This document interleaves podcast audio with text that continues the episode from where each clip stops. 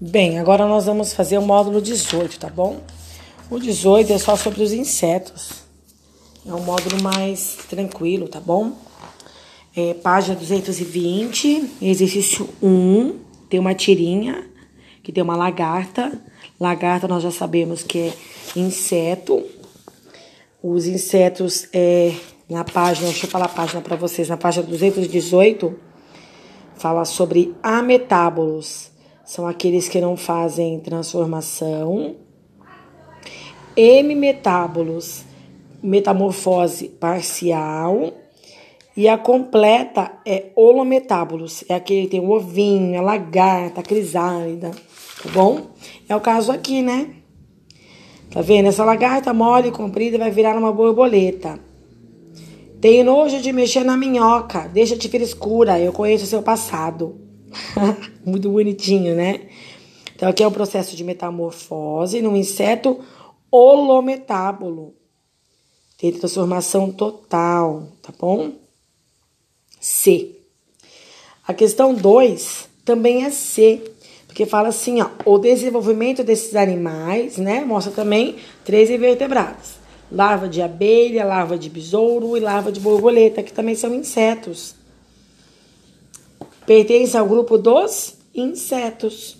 Então só pode ser alternativa C, né? Porque tem anelídeo, verme, não pode ser. Denominado holometábolos, necessitando da fase de pulpa, tá bom? Aí na questão 3 fala assim: é, vamos lá.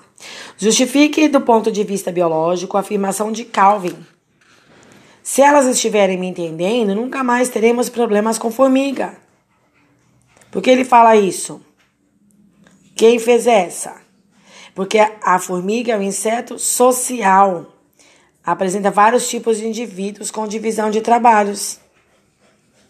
E cite dois outros grupos de insetos com modo de vida semelhante da formiga: abelhas e cupins.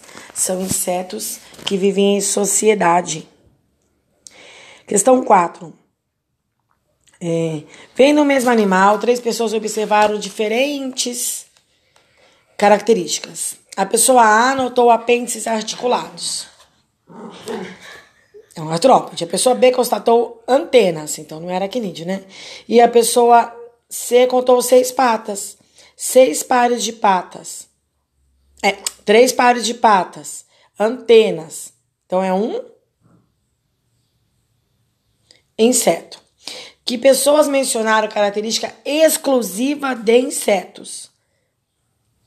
A antenas não pode ser, né? Porque o outro tem antena também.